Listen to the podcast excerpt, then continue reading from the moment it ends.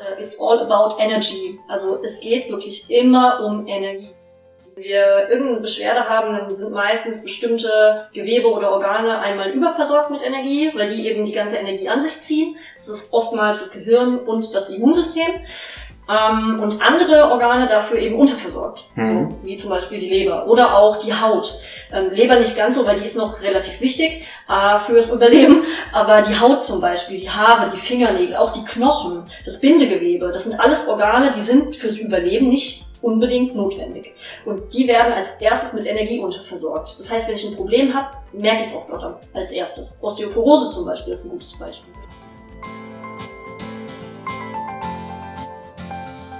Think, Flow, Grow Podcast. Begleite mich auf einer Reise zu einem ganzheitlichen Verständnis von Bewegung, Gesundheit und Leistungsfähigkeit. Sportwissenschaftler, Ärzte, Athleten, Heilpraktiker, Physiotherapeuten, Neurologen, Osteopathen, Biohacker, Yogis, Psychologen. Wir tauchen in das Denken und Handeln von Spezialisten ein, um zum Generalisten zu werden. Ein Podcast für Querdenker mit Tiefgang.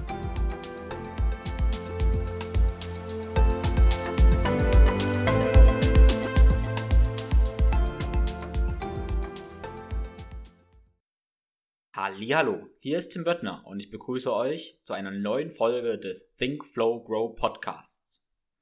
In dieser Episode spreche ich mit Chantal über Gesundheit und Leistungsfähigkeit im großen Ganzen und gehe den Ursachen aller Krankheiten aus Sicht der KPNI auf den Grund. Die gute Nachricht vorweg, unser Körper funktioniert im Licht der Evolution perfekt und fehlerfrei. Ein Problem entsteht, wenn wir in einer nicht artgerechten Umgebung leben und uns nicht artgerecht verhalten.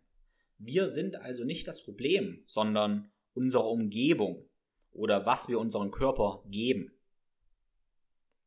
Ich freue mich sehr, dass Chantal zu meinen Kollegen und Freunden gehört und schätze den Austausch mit ihr sehr. Das Leuchten in ihren Augen ist auf jeden Fall sehr inspirierend und sie brennt für das, was sie lernt und unterrichtet. In der Folge werden wir sprechen, was die Körpersprache über unseren Gesundheitszustand aussagt, wie Muskelspannung auf unser Hormonsystem wirkt, warum Blutzuckerkontrolle bzw. Insulinsensitivität so wichtig ist, wie das Gehirn nach Energie schreit und warum die Energiegewinnung die höchste Priorität im Körper hat und vieles mehr. Ich wünsche dir viel Spaß und lass nun Chantal zu Wort kommen.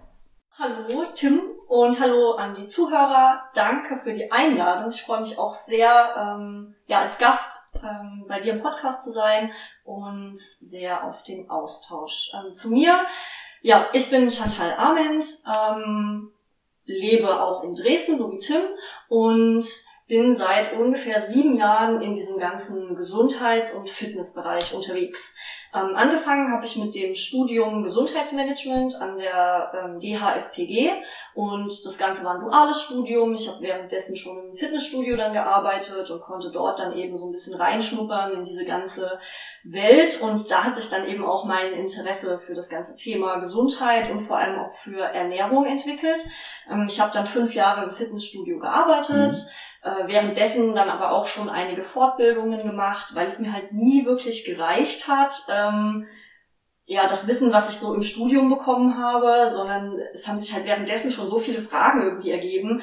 Und da bin ich dann eben selbst schon in der Zeit so ein bisschen auf die Suche nach Antworten gegangen. Und eben die Ernährung war da immer so das zentralste Thema eigentlich, von der ähm, sich dann halt die Richtung Biohacking und wie optimiere ich eben meinen Schlaf und meine Konzentration und sowas ergeben haben. Und ja, ich bin dann dadurch ähm, auf die KPNI gestoßen. Also durch diese ganzen Fragen, die sich mir gestellt haben, ähm, auch durch die Kunden, die ich so hatte, eben im, im, Fitnessstudio, die halt fleißig trainieren gekommen sind, die sich vermeintlich, wie sie dachten, gesund ernährt haben und so, wie es mhm. halt auch die offiziellen Empfehlungen vorgeben. Und die hatten aber trotzdem nie Erfolg in ihrem Training. Ne? Also so der klassische Fitnessstudio-Gänger oder Gängerin, die halt gerne ein paar Kilo abnehmen möchte, die wollen sich ein bisschen wohler fühlen. Ähm, und das hat aber nie so so richtig funktioniert. Und ich habe mich halt gefragt, woran das liegt. Und ja, über die Paleo Convention, zu der wir uns auch kennengelernt haben, genau. ähm, 2017 habe ich dann auch die KPNI ähm, kennengelernt und dann noch so ein ganzes Jahr hin und her überlegt, ähm, ob ich das jetzt mache, ähm, die Ausbildung starte.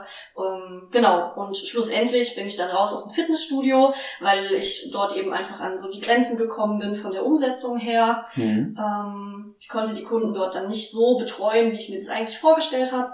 Und habe dann gesagt, okay, ich gehe jetzt den Weg dieser Ausbildung und bin jetzt eben mittendrin sozusagen. Ähm, ja, und betreue jetzt da eben auch schon ähm, erste Kunden im Coaching, äh, ja, die zu mir kommen, weil sie so selbst nicht mehr weiterkommen. Genau, ich denke, das, was du angesprochen hast, das wird wichtiges Learning aus der äh, aus dem Gespräch mit dir werden.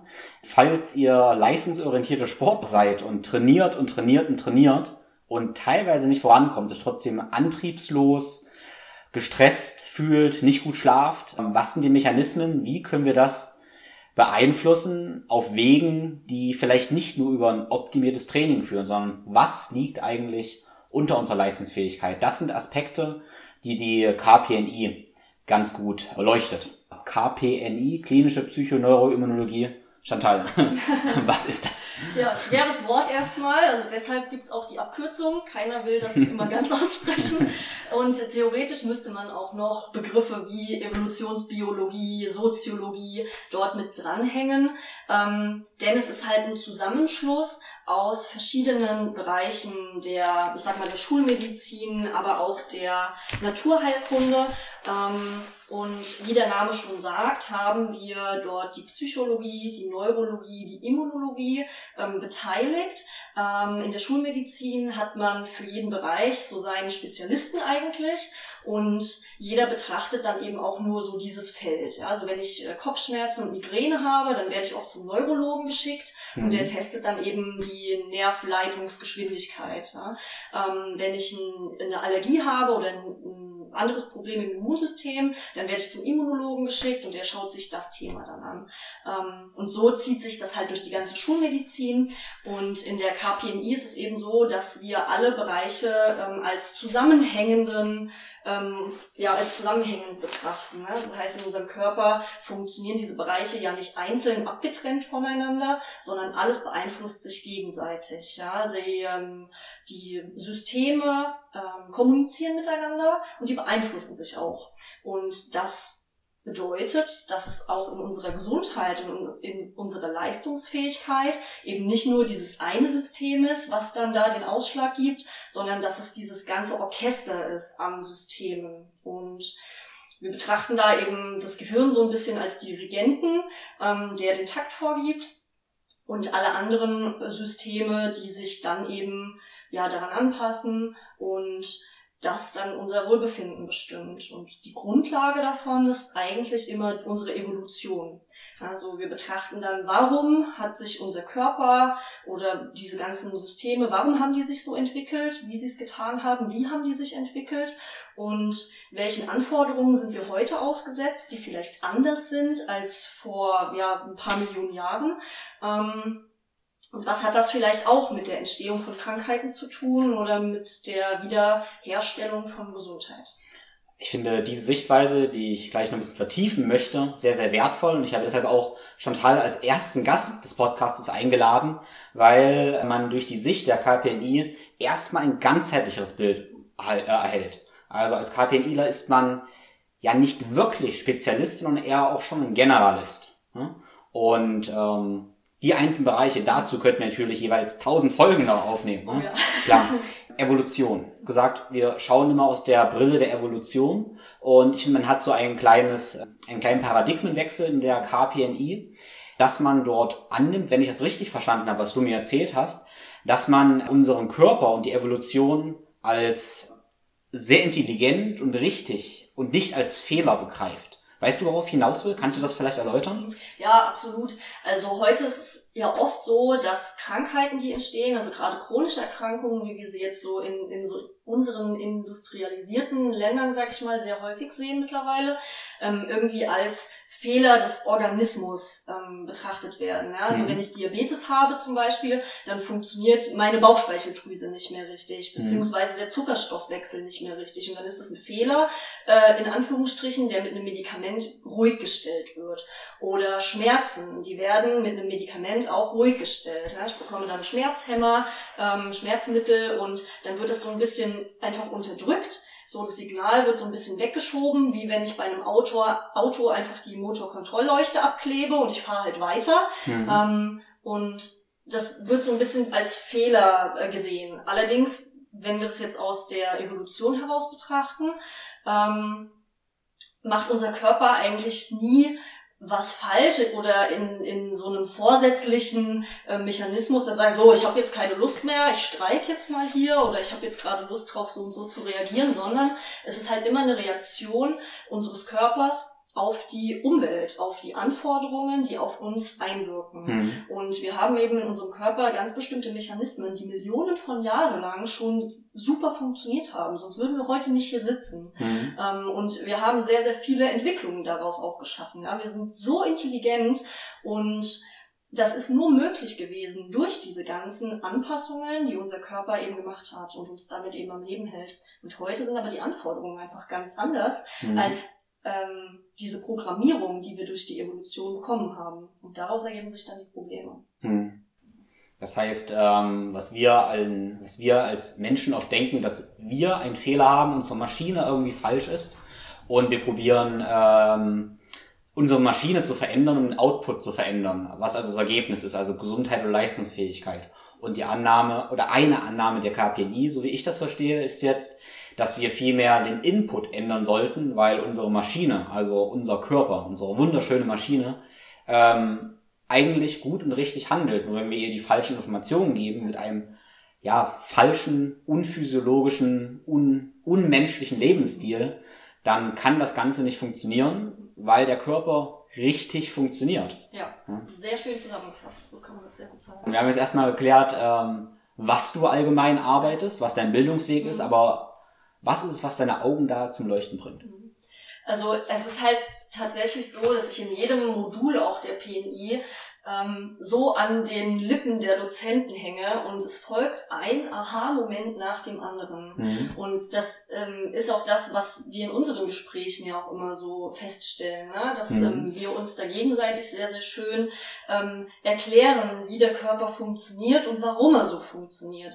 Und genau das, dieses Verstehen, warum macht mein Körper das jetzt so, das ist für mich immer wieder so ein, so ein Antrieb und sowas Geniales. Also ich freue mhm. mich da immer so riesig, wie schlau die, die Natur ähm, das gelöst hat, dass wir eben so überleben können, wie wir es tun mit diesen ganzen verrückten Anforderungen. Ich meine, heutzutage haben wir es wirklich super leicht. Wir haben es so leicht, ähm, uns auch gemacht zu überleben. Mhm. Und früher, stell dir mal vor, du bist irgendwie mitten im Wald, hast vielleicht gerade mal so ein Stück ähm, Fell oder so, um dich ein bisschen zu wärmen. Mhm. Und du musst mit deinen Händen dafür sorgen und mit deinem Intellekt, dass du überlebst. Mhm. Du hast nichts und das haben wir geschafft. Mhm. Und unser Körper ist so gut daran angepasst, dass mhm. wir auch mal überleben können, ohne äh, alle drei Stunden was zu essen, mhm. ähm, dass wir auch in Kältebedingungen überleben können. Mhm. Und ähm, diese Anpassungen, wie jedes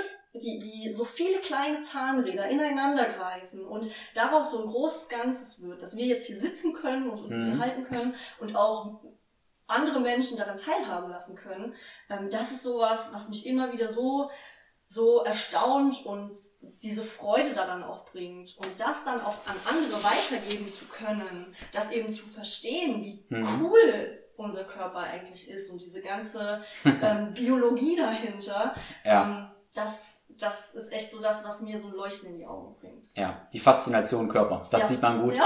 Ihr könnt wahrscheinlich schon als Augen nicht sehen im Moment, ich denke, ihr könnt es nachvollziehen. Und es wäre schön, wenn wir den Samen der Faszination des Körpers da bei euch ein bisschen pflanzen können. Ja. Genau, ich würde gern wissen, wie du als Therapeutin denkst und wenn ein Patient zu dir kommt, was du ihm für Fragen stellst und wie du Gesundheit eigentlich ja feststellst. Also ich würde gerne mal einfach ein Fallbeispiel machen. Mhm. Typisches Fallbeispiel wäre ja zum Beispiel, es kommt jemand zu dir, der sagt, er fühlt sich antriebslos, mhm. ständig erschöpft. Mhm. Ne? Sag mal, es ist einfach eine, sag mal, eine Frau Mitte 30 oder ein ganz normaler Mensch, der einen normalen Job hat, fühlt sich aber erschöpft und antriebslos. Mhm. Ähm, erstmal, wenn die Person schon reinkommt zur Tür, was ist das Erste, auf was du achtest? Mhm. Was ist das Erste, was dir auffällt? Äh, die Körpersprache. Mhm. Also ich finde tatsächlich, wie jemand sich bewegt mhm. und wie er welche Ausstrahlung die Person hat, mhm. ähm, sagt schon so wahnsinnig viel über den, über den Zustand und über das Wohlbefinden. Ähm, dir sagt bestimmt Powerposing was von ja. Amy Cuddy. Ja. Ähm, das ist sehr, sehr spannend, ein sehr spannendes Feld, denn unsere Körperhaltung hat einmal Einfluss auf unsere Emotionen, mhm. aber auch umgekehrt. Ja, wenn ich mich schlecht fühle, wenn ich schlecht drauf bin, dann habe ich eben eher so ein eingefallen, eine eingefallene Haltung, die Schultern kommen nach vorne, der Kopf ist ein bisschen gesenkt und ich brauche jetzt nur fünf Minuten Minuten hier so sitzen und mhm. es überträgt sich, diese, diese Körperhaltung überträgt sich auf meine Stimmung, auf meine mhm. Emotionen. Ähm, denn natürlich hat unser Bewegungsapparat eine Verbindung zu unserem Gehirn. Und mhm. ähm, diese Verbindungen haben nicht nur einen Kanal dann oder einen Ankunftsort im Gehirn, sondern das geht ja auch eben ähm, ja in mehrere Regionen und allein darüber kannst du eben schon sehen, wie es jemandem geht. Und du kannst, das ist der einfachste Hack überhaupt, wie du deine Stimmung verbessern kannst, wenn du dich aufrecht hinstellst, am besten Schultern zurück, ähm, den Blick geradeaus und am besten noch lachen. Und dann wird das innerhalb von ein, zwei Minuten deine Stimmung schon verbessern. Es gibt einen sehr süßen Comic von Charlie Brown, der auch genau das widerspiegelt. Da steht so und er wird gefragt, ähm, was los ist. Und er sagt, ja, das ist meine depressive Haltung, ne, also auch nach unten gucken, Schultern vor. Ähm, denn wenn ich, wenn ich mich hinstelle und ich mache mich ganz gerade und ich gucke nach oben, dann kannst du einfach nicht traurig sein. Deshalb, deshalb mache ich mich immer ganz klein und gucke nach unten, wenn ich traurig sein will. Und so ist es halt auch. Ne? Also mhm. das, das ist so die, das spürst du direkt, diese Verbindung. Und je nachdem, wie jemand eben ähm, auftritt und diese Ausstrahlung auch hat, kannst du schon so ein bisschen abfühlen und erkennen, wie es demjenigen geht. Mhm. Also darauf achtet man, also achte ich persönlich so am meisten. Und dann kannst du, also zumindest bei der ersten Begegnung, ne, wenn man noch nichts gesprochen hat, auch Körpersprache ist ja mhm. schon Kommunikation irgendwie. Und ja, danach kann man das schon ein bisschen ablesen. Mhm. Also wäre praktisch auch ein guter Tipp, wenn man sich besser fühlen möchte, so zu tun, als wenn man sich besser fühlt. Ja. Die Arme nach oben reißen. Da gibt es ja auch Studien dazu. Ich erinnere mich, da gab es eine Studie, da hat man Männer hinstellen lassen, die Fäuste nach mhm. oben machen und die sollten drei Minuten dastehen wie in einer Siegerpose, wie Arnold Schwarzenegger auf der Bühne. Und danach hat man die Testosteronlevel gemessen. Testosteronlevel haben sich signifikant gesteigert nur weil sie eine, ich sag mal, männliche Siegerpose gemacht haben. Absolut. Und das ist auch schon so eine schöne, so ein schönes Beispiel dafür, wie diese einzelnen Systeme miteinander arbeiten. Ne? Also mhm. Also die Körperhaltung, die Muskelspannung hat Einfluss auf unseren Hormonhaushalt. Mhm. Ja, und das ist schon so diese erste Verknüpfung, ähm, die wir dann ja auch in der PNI eben immer wieder sehen, mhm. die sich in allen Prozessen eigentlich zeigt. Ja? Also wir mhm. haben keine isolierten ähm, Systeme, wo, wo dann nur Nervensignale gesendet werden, sondern Nervensignale lösen auch Hormonsignale aus und die dann wiederum äh, andere Prozesse. Du sagst, die Muskelspannung hat Einfluss auf unser Hormonsystem. Das heißt, sagen wir mal, ich würde Krafttraining machen, würde meine Muskelspannung erhöhen, mhm. von mir aus mit einer Ganzkörperübung und einer Kniebeuge welchen Einfluss hätte diese Ganzkörperspannungsübung auf mein Hormonsystem? Also ich würde es da dann tatsächlich auf die Ausschüttung von Myokinen während der Belastung beziehen, denn mhm. wenn du dich bewegst, schütten deine Muskeln Botenstoffe aus. Mhm. Und die haben unter anderem einen Einfluss neuronal auf die Ausschüttung von einem Nervenwachstumsfaktor. Mhm. Das heißt, Bewegung hat damit einen Einfluss auf Konzentration, Wohlbefinden und auch Gedächtnisleistung. Mhm. Und das ist ein tolles Beispiel dafür, dass eben aktive Muskulatur unsere Stimmung auch verbessern kann. Denn dieser Nervenwachstumsfaktor hat auch einen Einfluss auf den Serotoninhaushalt. Und Serotonin ist unser Glückshormon. So, und deswegen hat Bewegung unter anderem auch einen stimmungsaufhellenden Effekt.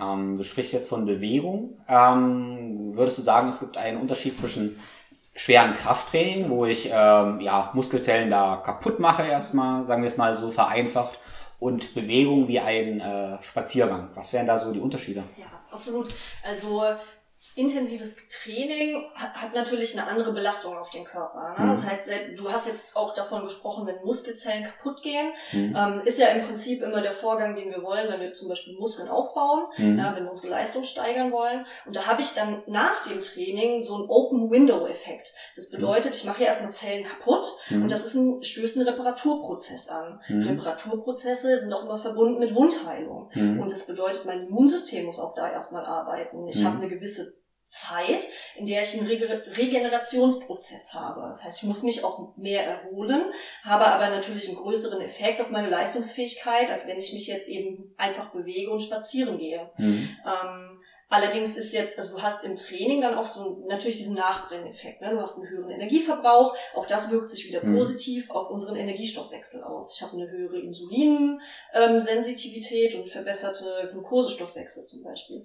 Ähm, während ich mich bewege, habe ich aber insgesamt einen ähm, besseren Sauerstoffverbrauch für meine insgesamt für meine Zellen, also mhm. beziehungsweise Sauerstoffversorgung.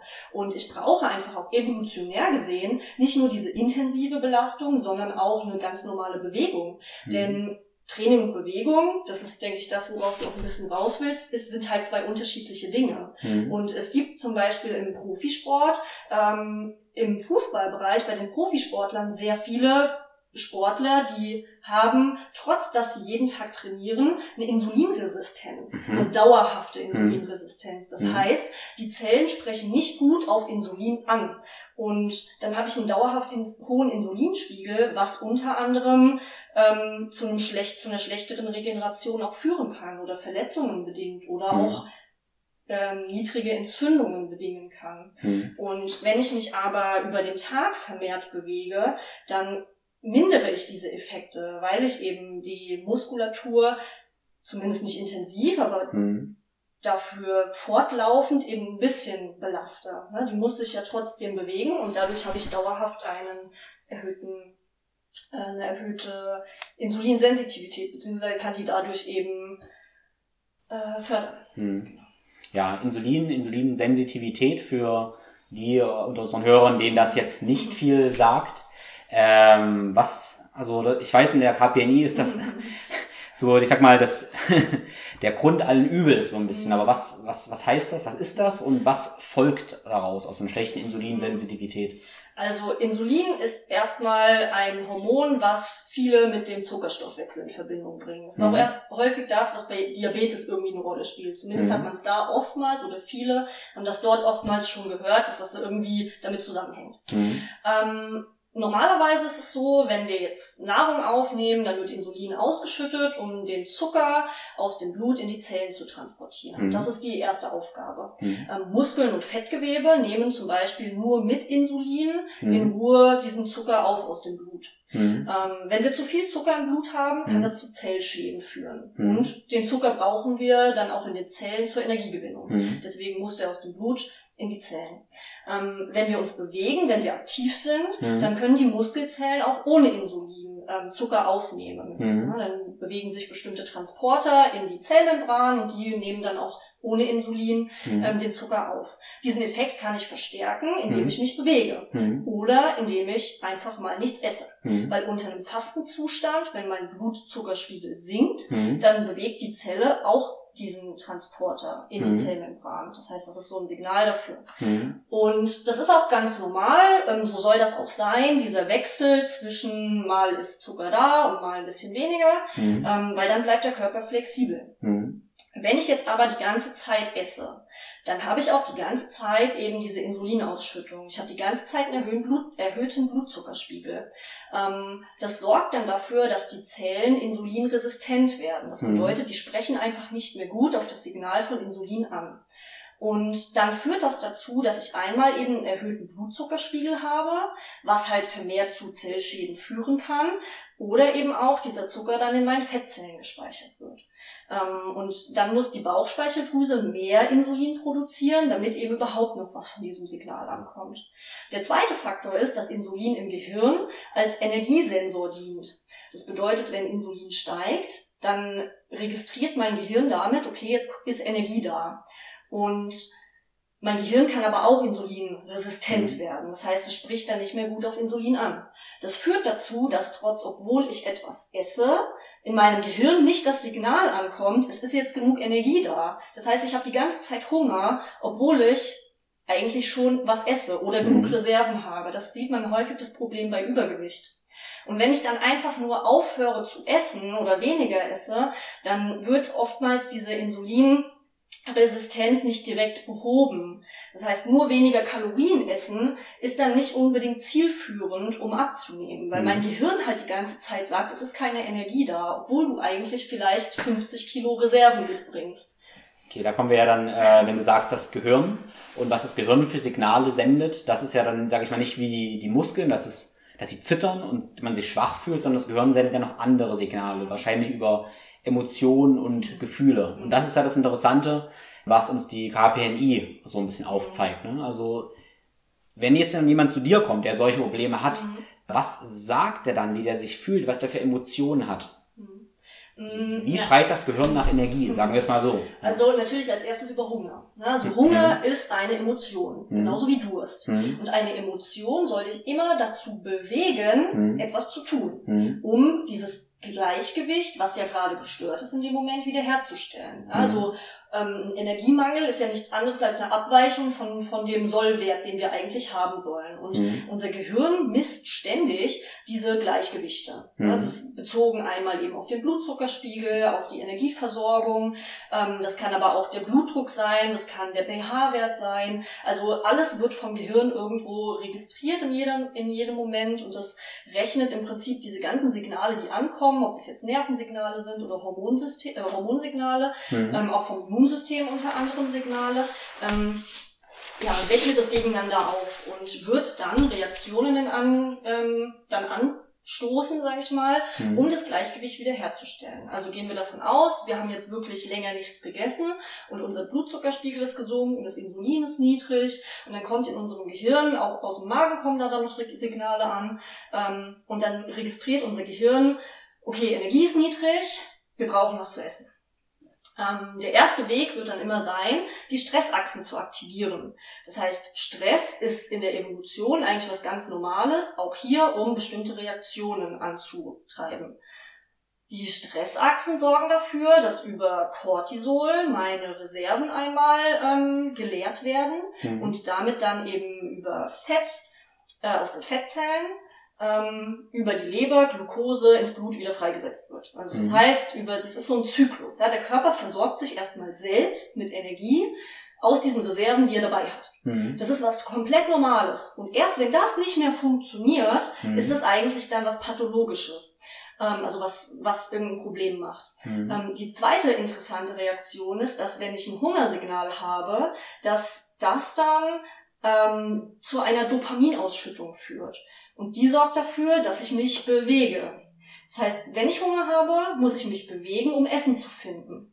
Mhm. Und Hunger ist damit dann diese Emotion, die die Bewegung antreibt. Und mit Dopamin bin ich auch noch motiviert dazu. Das äh, stellt, äh, drängt sich natürlich eine Frage auf, weil klar, Dopamin hat auch was mit dem motorischen Kortex zu tun, wir sind, haben Lust, uns zu bewegen, mhm. aber Dopamin ist unser Glückshormon. Das hast du gesagt, unser Glückshormon wird ausgeschüttet, wenn wir Hunger haben. Die meisten ist Hunger, wahrscheinlich aber eher mit negativen Emotionen korreliert, wie ich bin genervt. Ich möchte eher so mit negativen Emotionen ja. korreliert. Wie geht das? Also denkst du, ist es normal, dass wir Hunger mit was Negativem assoziieren? Mm, ich würde tatsächlich sagen, dass das der nächste Schritt dann ist, wenn mhm. wir, wenn diese interne Energiebereitstellung nicht mehr mhm. funktioniert.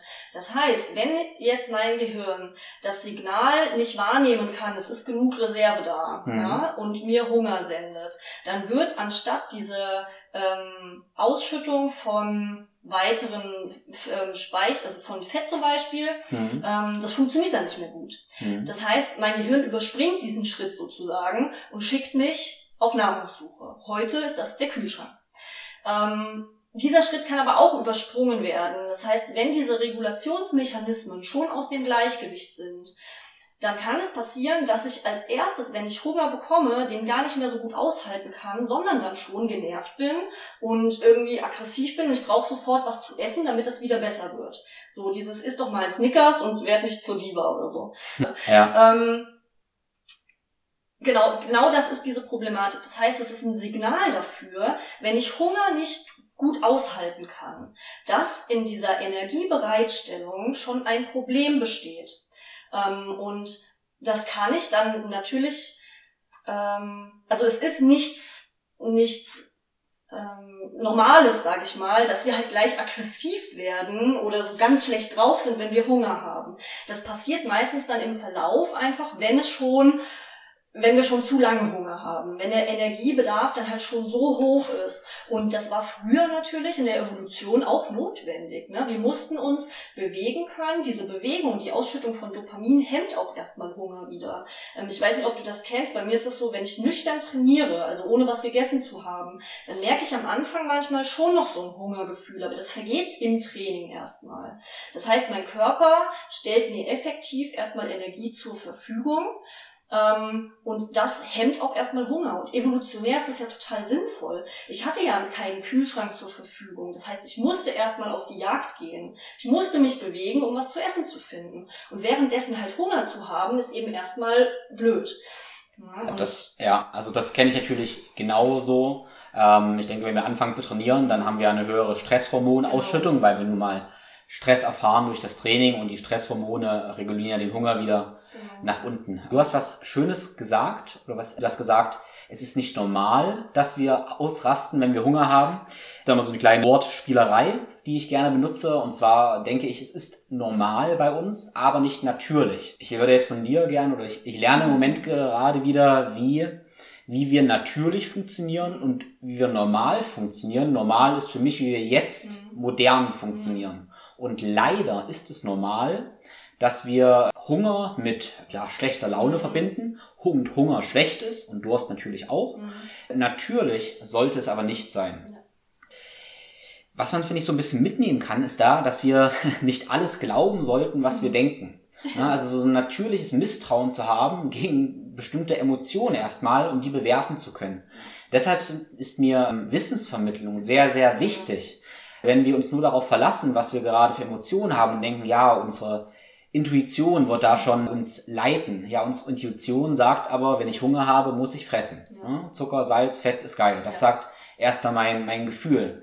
Wenn ich aber jetzt das Wissen habe, dass das vielleicht ein niederer Instinkt ist, den ich, ja, den ich vielleicht auch mal übergehen kann und meinen Körper wieder zu natürlicher Leistungsfähigkeit zurückbringen kann, durch dieses Wissen, ähm, kann ich vielleicht meine eigenen Emotionen, meine eigenen Gedanken ein bisschen neu bewerten.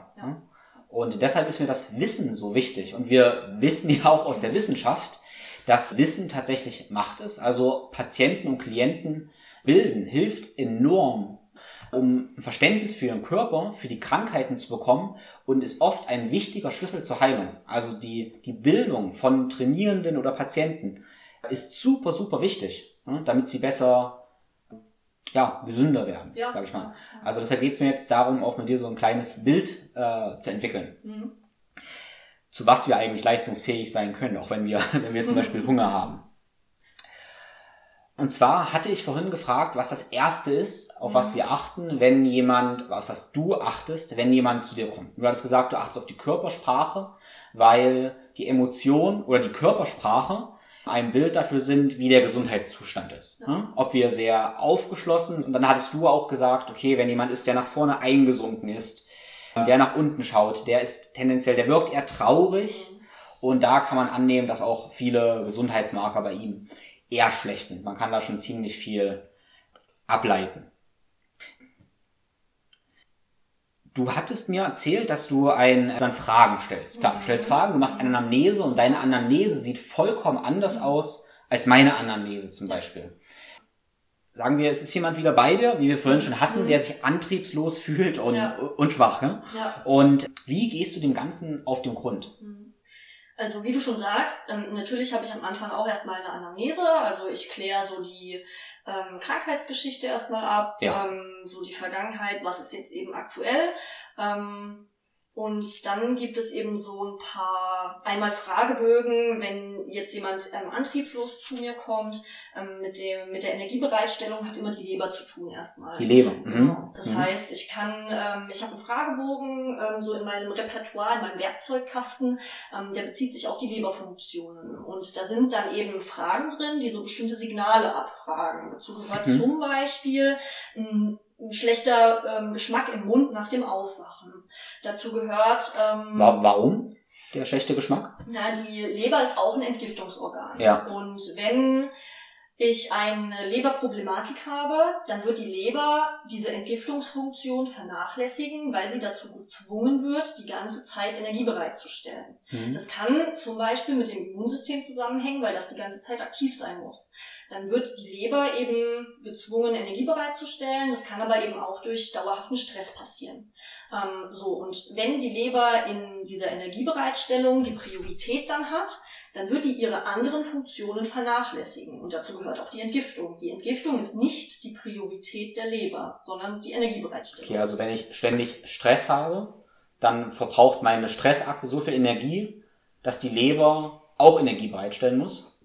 Ähm? Jein, also die Stressachsen, ja, die verbrauchen viel Energie. Ähm, es führt eher dazu, dass über diese Stresssignale, wie zum Beispiel Cortisol, mhm. ähm, die Leber das Signal bekommt, sie muss jetzt ähm, Glucose und Ketonkörper zur Verfügung stellen. Ja, und dann mhm. wird das angetrieben, damit in, in den Körperkreislauf Energie bereitgestellt wird, damit vor allem das Gehirn Energie bekommt. Denn das ist auch so in dieser biologischen Priorität immer das Erste. Und die Energiebereitstellung, die entscheidet natürlich auch darüber, ähm, ob wir weiter leben können. Ja, wenn ich jetzt eine Problematik habe, ist jetzt erstmal egal, was das ist, eine Abweichung von diesem inneren Gleichgewicht, dann geht es immer darum, dieses Gleichgewicht so schnell wie möglich wiederherzustellen. Und wenn mir das schnell gelingt, dann bin ich flexibel und habe auch eine bessere Überlebenschance. Wenn mir das aber nicht schnell gelingt, dann sieht das schon wieder irgendwie blöd aus. Ne? Also ich brauche Energie, um zu fliehen. Ich brauche Energie, um mir Nahrung zu beschaffen. Ne? So rein wieder in diesem evolutionären Kontext.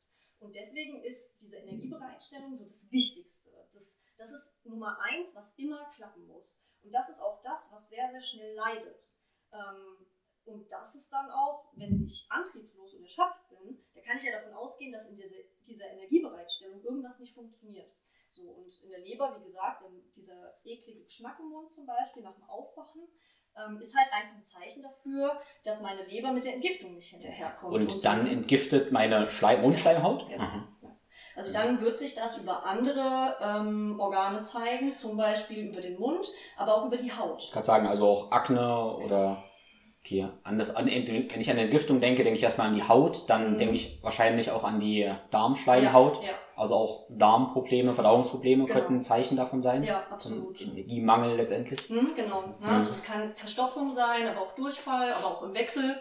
Das kann veränderter Stuhlgang sein, aufgebläht sein. Ähm, ja, also sowas zeigt sich dann da. Das sind so Signale, die man abfragen kann. Und wenn das dann bejaht wird, dann könnte man da dann auch nochmal eine Darmflora-Analyse zum Beispiel machen. Hast du noch weitere Symptome für eine belastete oder überlastete Leber? Mhm. Dazu gehört dann eben auch diese Müdigkeit, diese mhm. Erschöpfung, das ist wirklich auch ein direktes Signal, aber auch eine Verspannung zum Beispiel oder Schmerz zwischen den Schulterblättern kann ein Lebersignal sein. Zwischen, weißt du auf welcher Höhe genau? Mhm.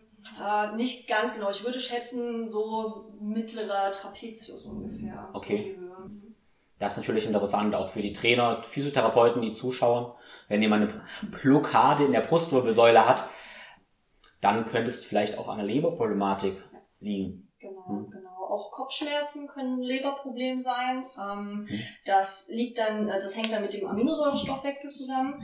Äh, wenn die Leber belastet ist oder wir einen Mangel haben an bestimmten Aminosäuren, dann wirkt sich das eben auch auf Gehirnebene aus. Das mhm. heißt, da sind die BCAAs zum Beispiel ein Quick Win, mhm. den man da dann ähm, bei Kopfschmerzen und vor allem bei Migräne äh, nutzen kann, mhm. weil die Leber eben dann so eine Einschränkung hat und nicht mehr ausreichend Aminosäuren ähm, synthetisiert, sodass dann Mangel im Gehirn entsteht. Und okay. dadurch können sich dann solche migräneartigen Beschwerden auch ergeben. Also BCAAs sind mhm. verzweigkettige Aminosäuren. Ich bin nicht der absolute Profi, aber ich denke, es ist Valin, Isoleucin und Leucin. Genau. genau.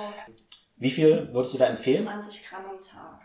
Also ja. Kopfschmerzen sind natürlich auch wieder so multifaktoriell. Ne? Also das ist jetzt kein reines Signal für eine Leberproblematik. Deswegen ja. haben wir auch so Fragebögen, mhm. ähm, mit denen wir ähm, mehrere Signale sammeln. Mhm. Ja, es gibt genauso einen Fragebogen dann für ähm, eine Insulinresistenz zum mhm. Beispiel oder eine Cortisolresistenz mhm. oder eine durchlässige Barriere, also der Darm zum Beispiel, mhm. aber auch für die Bauchspeicheldrüse. So, und jedes Organ hat da so spezifische ähm, Anpassungen. Wenn es mhm. überlastet ist, dann wird es bestimmte Funktionen vernachlässigen. Mhm. Und das spüren wir dann in Form von Symptomen. Mhm. Und das ist ja auch ganz logisch, denn unser Körper versucht ja immer nur, uns am Leben zu halten. Mhm. Also das heißt, der Körper reagiert nur auf das, ähm, welche, welchen Anforderungen er eben ausgesetzt ist, ne, so wie wir das mhm. vorhin schon mal geklärt haben. Ähm, und dann passt er sich daran an. Und es gibt eben einfach bestimmte Funktionen, die sind für das direkte Überleben erstmal nicht so wichtig.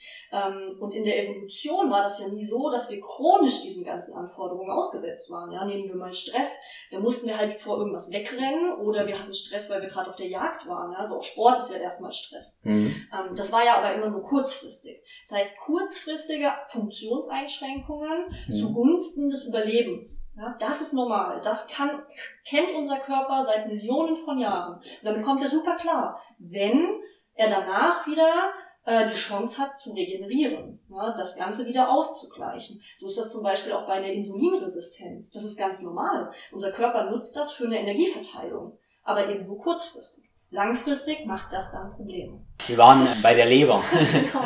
und bei dem Eingangsfragebogen ja, genau. praktisch und also, hatten überlegt, genau, dass du äh, verschiedene Protokolle hast genau. und die deuten dann auf Organdysfunktion. Genau. Was zum Beispiel die Leber sein kann. Die Leber ja. könnte dafür verantwortlich sein, dass man sich antriebslos fühlt. Genau, fühlt. genau. Ja, und es gibt dann auch noch Blutwerte, die wir dann ähm, checken können. In der Leberentgiftung zum Beispiel kann es dann auch passieren, dass wir einen Polymorphismus zum Beispiel haben, also einfach eine veränderte Genfunktion und sich dadurch Cholesterin schlechter abbaut. Das mhm. kann ähm, dann dazu führen, dass wir einen erhöhten Cholesterinspiegel haben. Mhm. Ähm, daran beteiligt sind aber auch Kofaktoren wie Vitamin D oder Zink, mhm. ähm, beziehungsweise Vitamin D und Jod.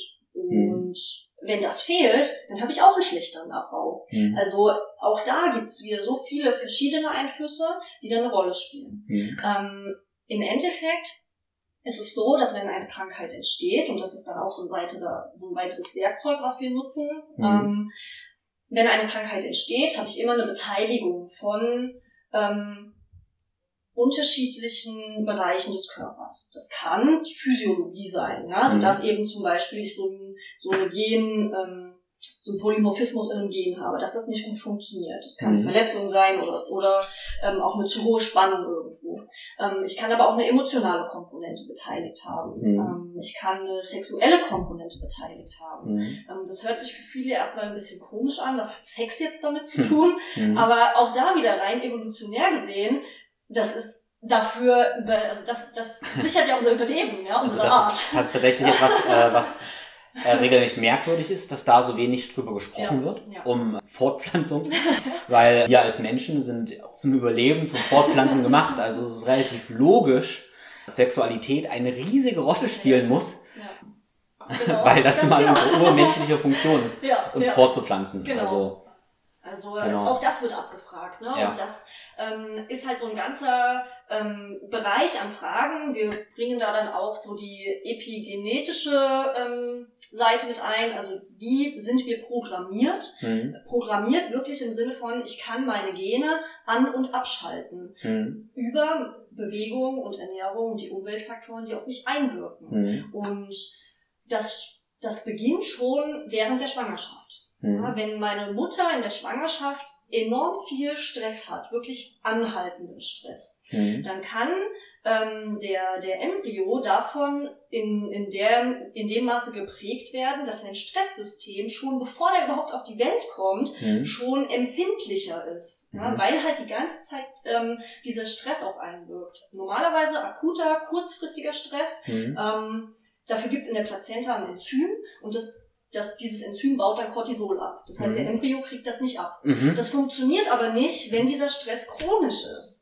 Das heißt, weil das nicht normal wäre, weil genau. dafür die Evolution keinen Mechanismus hat. Richtig, ja, ja genau. Okay. Ne? Und ja. da beginnt dann eben schon im Mutterleib, in der Schwangerschaft diese Programmierung. Genauso kann das mit ähm, einer Programmierung hin zu einer Diabetesanfälligkeit ähm, mhm. passieren. Das heißt, wenn meine Mutter in der Schwangerschaft die ganze Zeit isst, isst, isst und ganz viel Zucker isst vor allem, mhm. was früher ja auch nicht normal war, ähm, den wir nur heute in diesem Übermaß eben haben, mhm. diese ganzen ver stark verarbeiteten Sachen, ähm, dann hat auch die Mutter so einen Überfluss eben an Zucker und Insulin. Mhm. Und auch das wirkt sich natürlich auf den Embryo aus. Ja? Und der wird dadurch schon geprägt für sein Leben. Das heißt nicht, dass er unbedingt dann krank werden muss, aber er hat halt eine erhöhte Sensibilität, sage ich mal, dafür. Ja? Und so prägen wir oder werden wir schon geprägt während der Schwangerschaft.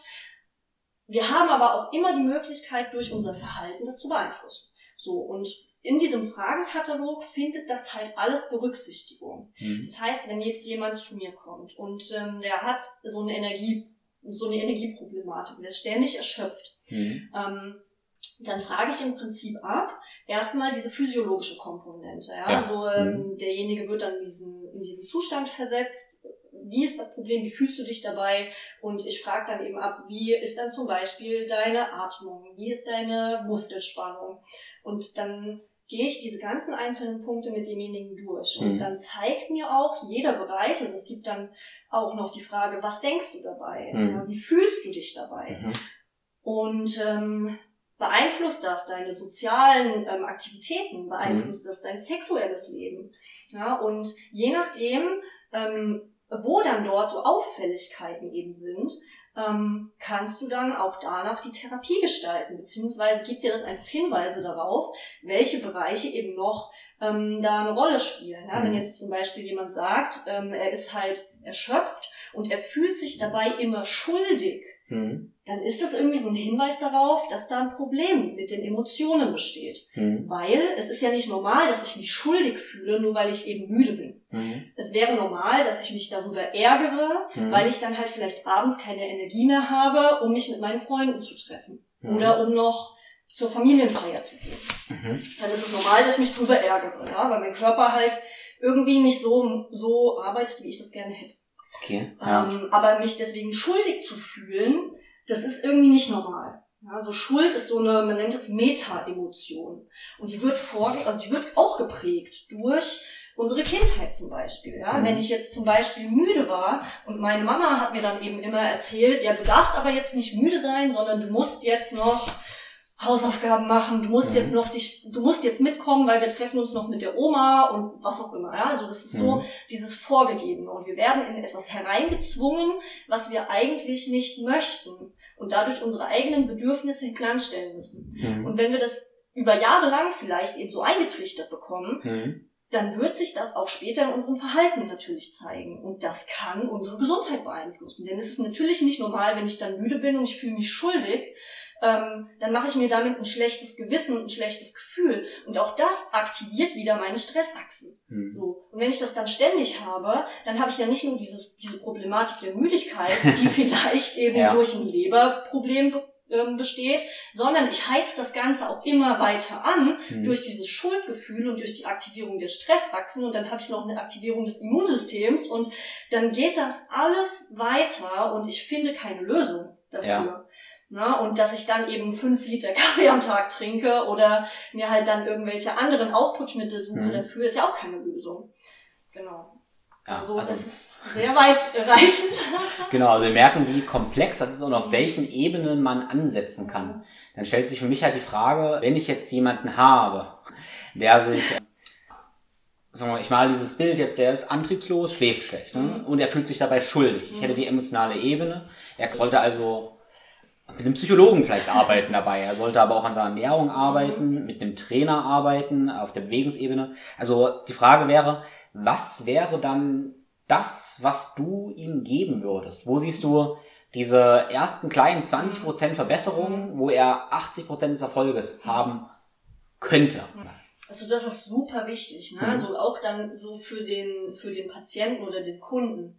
Ähm, wir malen halt, wie du schon gesagt hast, über dieses Deep Learning, über das mhm. Erklären mhm. überhaupt, was ist denn jetzt da eigentlich los, mhm. schon mal ein Bild davon, dass derjenige versteht, mhm. Ähm, was der Körper da eigentlich gerade macht. Dass mhm. er eben nicht kaputt ist, ja, sondern dass der Körper auf etwas reagiert, was halt vielleicht schon seit Jahren irgendwie mh, mm, so auf ihn einwirkt. Mhm. Denn so eine Problematik entsteht ja auch nicht von heute auf morgen, mhm. ne, sondern es gibt verschiedene Risikofaktoren, die da einwirken und über die ähm, Therapie, die ich mit demjenigen dann mache äh, und die Gespräche, die ich führe, gehe ich im Prinzip auf eine Suche mit ihm. Mhm. Auf eine Suche nach der Lösung. Ähm, und das ist natürlich aber was Langfristiges. Und deswegen, wie du sagst, es muss halt auch am Anfang schon mal irgend so ein Quick Win geben, mhm. damit derjenige sich besser fühlt. Und bei Energielosigkeit und Antriebslosigkeit ist es natürlich auch für viele erstmal so, okay, da muss ich halt mehr schlafen. Ja. So. und ähm, diese Personen, die das Personen, die das betrifft, ähm, die haben meistens aber auch schon einen schlechten Schlaf. Das heißt, selbst wenn die zehn Stunden schlafen, fühlen die sich nicht erholt. Und da sehen wir dann auch häufig ein Problem im Stoffwechsel von Melatonin. Mhm. Melatonin ist unser Schlafhormon und das sollten wir natürlich im Schlaf auch oder schon abends, wenn es dunkel wird, ähm, ausreichend produzieren, mhm. damit wir gut schlafen können, damit wir auch erholt sind am nächsten Tag. Das spielt eine Riesenrolle, nicht nur in, diesem, in dieser Erschöpfungsproblematik, sondern natürlich auch bei Leistungsfähigkeit. Ja, wenn du Leistung bringen willst im Training, musst du auch gut regenerieren und dich gut erholen. Und da spielt Schlaf natürlich eine Rolle. Und da ist dann die Frage, ja, aber was mache ich denn? Ich, ich schlafe doch schon so lange und ist, ich fühle mich trotzdem nicht gut. Mhm. Und da wäre jetzt natürlich das, die, das erste Hilfsmittel, abends erstmal alles Blaulicht zu reduzieren. Also mhm. Blaulicht macht mich einfach wach und signalisiert dem Körper, es ist Tag. So, mhm. Und auch da wieder evolutionär, während, dem Tag, während des Tages müssen wir aktiv sein. Das heißt, wir haben eine Ausschüttung wieder von Stresshormonen. Ähm, in der Nacht fährt das alles runter. So, jetzt kann ich Blaulicht erstmal reduzieren, eine Blutblockerbrille aufziehen. Dein erster Ansatzpunkt, wenn jemand so einen Bündel an Symptomen hat, die wir ja irgendwie alle haben, ja. ist erstmal der Schlaf. Ähm, ja, Theorie, also es, es, kommt dann, ich würde das wahrscheinlich erstmal noch ein bisschen konkreter machen, ne? mhm. ne? weil meistens hat man dann noch irgendwelche Begleitproblematiken. Mhm. Ähm, ein wirklicher Quick Win kann aber auch erstmal sein, den Energiestoffwechsel ein bisschen zu pushen. Und das mhm. funktioniert gut über Magnesium und Ribose. Mhm. So, das sind zwei Kofaktoren, die im Energiestoffwechsel eine Rolle spielen. Mhm. So allein in dieser Glykolyse, also der Bereitstellung von Glucose und Pyruvat und dann geht das in den Zitratzyklus und ich kriege ATP als ähm, Energiequelle. Also Quick, Quick Win, das ist jetzt für, für die Coaches wahrscheinlich ein relativ interessantes Konzept und heißt da eigentlich, wenn ich es so richtig verstehe, dass ich jemandem was gebe, wo er ganz schnell einen Effekt hat, ja. so, eine, so, eine kleinen, so einen kleinen Quick Fix, von dem wir ja eigentlich gar keine Freunde sind, aber wenn ich jemandem Quick Fix mhm. gebe, dann hat er ganz schnell sehr viel Motivation. Und letztendlich, wenn ich mit jemandem arbeite, dann ist es super wichtig, dieses Buy-in hinzukriegen, also diese Motivation in mir vorzurufen. Und das geht ganz gut, indem ich ihn dazu bringe, dass er sich schnell besser fühlt. Auch wenn das keine langfristige Lösung ist. Manchmal fühlt er sich schon besser, vertraut mir dann mit meiner Therapie, aber er vertraut auch seinem eigenen Körper. Und das Problem ist ja manchmal, wenn jemand, ich sag mal, wirklich als Athlet im Übertraining ist oder wirklich krank ist, ähm, einfach, ja keine Energie, etwas Gutes für sich zu tun. Das ist ja gerade das Absurde. Es gibt ja wahnsinnige Studien, die ähm, sagen, wie hoch die Compliance ist für Leute, die wirklich krank sind, wie viele Medikamente sie einnehmen. Und Leute sind so krank, dass sie keine Energie haben, ihre Medikamente ja. zu nehmen, ja. die sie am meisten bräuchten. Leute, die, ähm, denen es nicht so schlecht gibt, die nehmen ihre Medikamente, weil die genug Energie haben. Manchmal müssen wir also den Leuten ganz kurz was geben, damit sie sich besser fühlen, damit sie überhaupt genug Energie haben, ja um Mittel zu ergreifen, um mehr Energie zu kriegen. Richtig. Es hört sich total verrückt an, aber ja. genau so ist es im Prinzip. Ne? Ja. Also das sieht man tatsächlich in diesem Erschöpfungssyndrom auch ganz oft. Ne? Mhm. So diese Chronic Fatigue. Mhm. Das ist kein Problem der Nebenniere. Mhm. Das ist ein Problem von andauerndem Stress mhm. und Resistenzen von Dopamin und Serotonin unter anderem. Das heißt, ich habe überhaupt keinen Antrieb, mich irgendwie zu bewegen. Mhm. So, und da kann ich dann eben durch solche Quick Fixes ähm, erstmal dafür sorgen, dass der, dass da ein bisschen was überhaupt passiert, dass ich überhaupt Antrieb habe, um jetzt in, ähm, in ja, weitere äh, Maßnahmen irgendwie zu investieren. Und Magnesium spielt halt dann auch eine Rolle in diesem Serotonin und Melatonin ähm. Das bedeutet, der Schlaf spielt natürlich eine Riesenrolle für meine mhm. Energie. Und wenn ich schlecht schlafe, dann habe ich natürlich auch weniger Energie am Tag. Und da spielt dann auch wieder diese Stressachsenaktivierung eine Rolle, wie viel Cortisol ist da und wenn das zu hoch ist, ähm, regeneriere ich ja auch schlecht. Aber ähm, im Endeffekt kann man dann auch über eine Gabe von Magnesium und Kryphonia, also 5-HTP, das ist die Vorstufe von Serotonin und Serotonin wird eben zu, zu Melatonin ähm, umgewandelt, mhm. ähm, kann ich auch da wieder den äh, Melatoninstoffwechsel ein bisschen verbessern. Also das spielt auch dort dann eine Rolle und da kommen wir dann zum Schlaf. Ähm, und auch da spielen dann wieder verschiedene Systeme zusammen eine Rolle. Denn wenn ich mich zum Beispiel über den Tag bewege und Sport mache, also beides bestenfalls, ne, ich habe mehrere ähm, Bewegungseinheiten am Tag, ich gehe ein bisschen spazieren und mache noch Sport, dann habe ich eine Ausschüttung von verschiedenen Botenstoffen, die, die sorgen dafür, dass ein Nervenwachstumsfaktor vermehrt ausgeschüttet wird. Und dieser Nervenwachstumsfaktor, für alle, die es interessiert, das ist BDNF, der wird zu Tryptophan. Brain-derived Neurotropic Brain Oder? ja, okay. Ja, ähm, ja, genau. Und dieser Nervenwachstumsfaktor sorgt halt einmal dafür, dass ich mich gut konzentrieren kann, dass neue Synapsen gebildet werden, aber der wird auch zu Tryptophan umgewandelt. Und Tryptophan ist so dieser Grund, diese Grundaminosäure für Serotonin und für Melatonin. So, und da habe ich dann wieder den Einfluss von Bewegung auf Schlaf. Dieses BDNF wird auch vermehrt produziert, wenn ich faste. Mhm. So, und dann sind wir bei, wieder bei der Ernährung, die mir einmal über diesen, ich sag mal, intermittierendes Fasten ähm, simuliert ja nur diesen Mangelzustand, den wir früher immer mal hatten. Ja, das war früher mhm. normal. Mit Mangel kommen wir super gut klar. Nur mit Überfluss eben nicht. Unser Körper ist genau daran angepasst, uns für Mangel irgendwie am Leben zu halten. ja, und ähm, auch das passiert dann da wieder. Und in diesem Serotonin, in diesem Umwandlungsweg, da spielt dann auch wieder Vitamin B6 eine Rolle, Zink spielt eine Rolle, Omega-3 spielt eine Rolle und ähm, noch ein paar andere Kofaktoren und die kriege ich eben an über die Ernährung. So, und wenn ich jetzt aber so eine, so eine Problematik habe, dann kann ich auch mal gezielt mit einem Nahrungsergänzungsmittel arbeiten, um jetzt das mhm. aufzufüllen. Ne? Ja, faszinierend, faszinierend. Gefühlt haben wir so ein großes Rad, ganz, ganz vielen Komponenten jetzt gezeichnet. Ja, großartig. Und ähm, dieses Rad besteht irgendwie aus so vielen Komponenten wie ja, Schlaf, Organgesundheit, Bewegung, Ernährung. Und wir haben eigentlich festgestellt, wie alles ineinander greift. Und wenn dieses Rad, so ein großes Zahnrad, oder sagen wir ein Getriebe, ne? wir haben ein Getriebe jetzt gebastelt mit ganz, ganz vielen Zahnrädern. Und wenn irgendwo Sand im Getriebe ist, dann entstehen Krankheiten und wir sind nicht wirklich leistungsfähig. Irgendwie müssen wir das Getriebe wieder in Gang bringen. Welchen Eingangspunkt wir da wählen, das ist erstmal individuell, abhängig von unserer Expertise auch. Und haben jetzt aber gesagt, dass oft der Schlaf auch ein ganz guter Eingangspunkt ist. Und das sagt zum Beispiel auch meine Erfahrung. Die Erfahrung mit meinen Kunden und natürlich auch mit mir. Weil, wenn wir gut schlafen, haben wir mehr Energie. Energie ist das Ein und Alles, wie wir gerade gelernt haben. Unser Gehirn braucht Energie. Durch genug Schlaf haben wir mehr Energie. Durch mehr Energie treffen wir bessere Entscheidungen. Wenn wir gut geschlafen haben, dann haben wir Lust, uns zu bewegen. Wir haben aber auch Lust, gut zu essen. Mhm. Das ist ja, wir treffen bessere Entscheidungen, gut zu essen. Wenn wir ehrlich sind, eigentlich wissen wir ja, was gute Ernährung ist, die meisten von uns. Vor allem gerade unsere Zuhörer, hey, mhm. eigentlich könnt ihr das bei Wikipedia, bei Google eingeben und eigentlich wisst ihr vom Prinzip, was gute und schlechte Ernährung ist. Die Frage ist, warum wir es nicht machen. Und die KPNI sagt eigentlich, wir tun es nicht, weil wir irgendwie einen Energiemangel haben auf der einen oder anderen Ebene. Im Gehirn oder irgendwo anders vielleicht auch. Vielleicht auch in der Leber, wer weiß. Das heißt, wenn wir unseren Schlaf verbessern, könnte es sein, dass wir mit einmal plötzlich Lust haben, uns zu bewegen und Lust haben, uns gut zu ernähren. Was dann mit unserem Getriebe, mit unserem Rad passiert, ist, dass wir uns mehr bewegen. Wir haben gelernt gerade, dass durch die Mehrbewegung unsere Insulinsensitivität besser wird, ganz tolle Myokine ausgeschüttet werden, wir uns besser fühlen. Wir fühlen uns besser, sind am Tag aktiver. Wenn wir uns besser fühlen, dann, hey, dann essen wir auch wieder besser. Wir essen gesünder. Durch besseres Essen haben wir plötzlich auch wieder noch mehr Energie.